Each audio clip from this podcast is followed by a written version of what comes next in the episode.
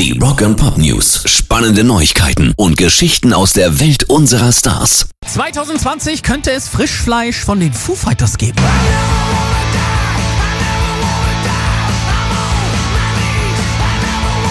Momentan sind die Jungs ja noch mit ihrer aktuellen Platte Concrete in Gold unterwegs. Sie bereiten aber schon die Aufnahmen für neue Songs vor.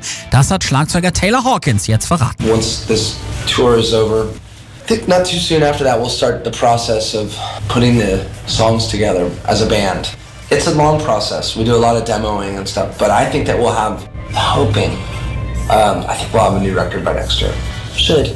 Also, nächstes Jahr neue Scheibe und er hat auch mit Dave Grohl schon eben darüber gesprochen. Es gibt auch schon Demos, wir sind gespannt. Rock and Pop News. Am 9. August haben die Jungs von Slipknot ihr neues Album We Are Not Your Kind rausgehauen und das ist in den US-Charts richtig eingeschlagen.